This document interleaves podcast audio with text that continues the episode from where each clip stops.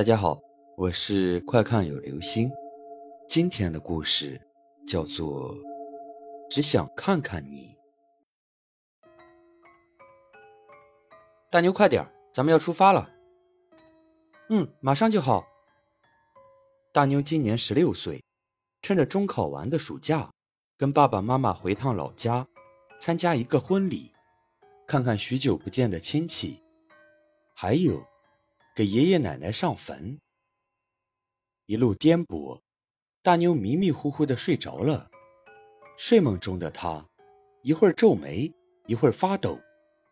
大妞突然惊叫一声，急喘着粗气惊醒了，又做噩梦了。自从上次发生了那件事，大妞就没回过老家。大妞是在老家出生的，由爷爷奶奶照看到三岁。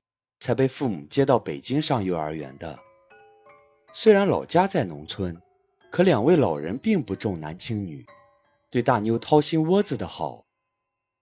就在他六岁的时候，爷爷突然病逝，奶奶也伤心过度，随之而去了。他跟爸爸妈妈回来给爷爷奶奶办丧事，按老家的规矩，家里没男孩，长孙女要守官守满头七。这个长孙女就是大妞。要说大妞也不害怕，一来她太小还不懂鬼神，二来爷爷奶奶对她好，根本没必要害怕他们会变成厉鬼来害她。大妞就一直睡在灵堂，爸爸陪着她打了个地铺。到了第七天夜里，一向不起夜的大妞突然起来要尿尿。还没等他去叫醒爸爸，就感觉到棺材里有动静。他走过去，往里面看了看，爷爷奶奶双双躺在特制的双人棺材里，被摆好放在胸口的手上，已经长满了尸斑，脸上蒙着金色的绸缎方巾。就在大妞想转身离开的时候，他听到了一声轻轻的叹息：“唉。”虽然很轻很轻，但他的确听到了。他伸出手，揭开爷爷脸上的方巾。老人嘴里咬着一块金元宝，使得他长满尸斑的脸看起来有些狰狞。他又去揭奶奶脸上的方巾，奶奶嘴里咬着一块银元宝，脸上一样长满尸斑，一样的狰狞着。就在大妞想把方巾盖上的一瞬间。两位老人突然同时睁开双眼，凹陷的眼眶，布满红丝的突出的眼球，就这么瞪着大妞。她被吓坏了，哇的一声哭了出来，引来了父母和叔伯们。大妞不断的哭着，大人们看也问不出什么，就下意识的往棺材里看，看到棺材里老人脸上的布打开了，他们以为大妞被老人的死状吓到。所以吓哭了。二叔把方巾盖好，他们并没有看到那两双恐怖的眼睛，只有深深的眼眶和紧闭的双目。第八天早上，该给大妞的爷爷奶奶入土了。他们把棺材盖上，上钉，抬到挖好的墓地里。大人们哭成一团，小孩们都躲在后面。大妞按照老家的规矩。去给扬第一捧土，就在他扬起土的时候，又是那一声轻轻的叹息声，落在了他的耳朵里。唉，吓得大妞赶紧钻进了妈妈的怀里。葬礼结束后，大妞给爸爸妈妈讲了这两天的事，他们虽然不太相信，可还是订了第二天的车票，带着大妞离开了。后来每年爷爷奶奶的忌日，大妞就会做噩梦，哭着醒来，可是又想不起梦见了什么。他的父母也就没敢再带他回过老家。这次回去，是受邀参加大妞发小的婚礼。虽然大妞一直没在老家，但她和新娘林姐姐的联系却从未间断。婚礼的前一天晚上。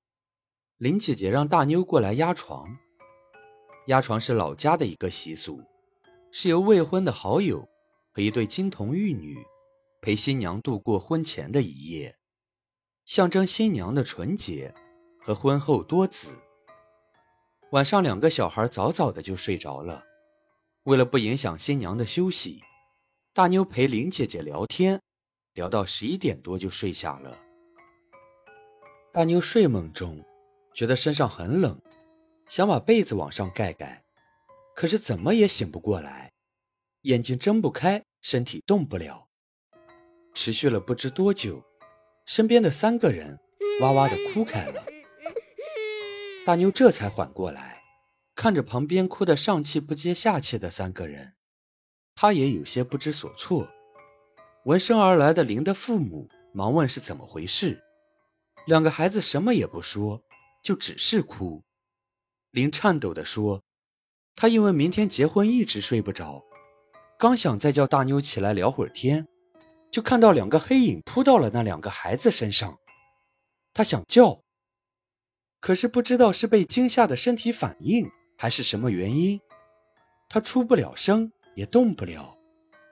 然后就看到了一个恐怖的一幕：两个孩子突然睁开眼睛，直直的起身，爬到大妞身边，就那么直勾勾的看着大妞。过了一会儿，林突然觉得自己能动了，他就控制不住的哭起来。两个孩子这时候也哇哇大哭起来。林的父母感觉到事情的诡异，叫来了一些关系好的亲朋和大仙。大仙是村里的一个老人，他平日里与别人没什么不一样，就是谁家孩子被吓到了，给收一收；谁家最近有什么不对劲的事，就找他给看看。大仙来到屋里，看了看还在哭的两个孩子，说：“可能是林要结婚，去世的亲人想来看看他。”不用害怕。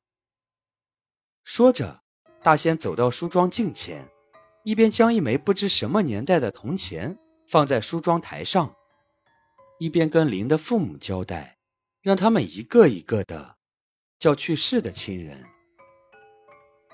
爸，是您来看灵儿了吗？妈，是您想念灵儿了吗？灵他姥姥，是您来了吗？他们就这么问着，听得旁边的人汗毛都竖了起来。没多会儿，林的爸爸就问大仙：“还叫吗？再叫就是太祖了。他们去世的时候还没有灵儿呢。”大仙也觉得奇怪，又叫林讲了下刚才的经过。听完后，他就看着大妞，除了最亲近的亲戚。村里别的人都不认识她了。大妞的爸爸赶紧跟大仙说：“这是他的闺女。”大仙就又让大妞的爸爸对着梳妆镜前的铜钱问。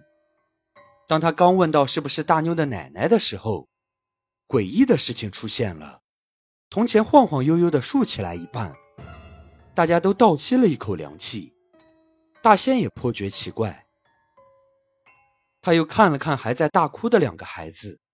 让大妞的爸爸接着问。大妞爸爸问：“爸，是不是您也来了？”那枚铜钱立刻完全竖了起来。大妞按照大仙的交代，到梳妆镜前跟爷爷奶奶说了几句话，就是我现在生活的很好，不用担心之类的。他的父母也去到离老房子最近的十字路口，烧了些纸钱。清晨第一声鸡啼，那枚铜钱应声而倒，两个孩子也似乎哭累了，都睡着了。大妞很抱歉，在临结婚前带给他那么大的麻烦。不过好在第二天的婚礼很顺利，从此以后，每年到爷爷奶奶的忌日，大妞就对着镜子，讲讲自己这一年发生的事。最后再说上一句：“我过得很好，爷爷奶奶不用担心。”他再也没做过那个记不住的噩梦。好了，这就是今天的故事。只想看看你。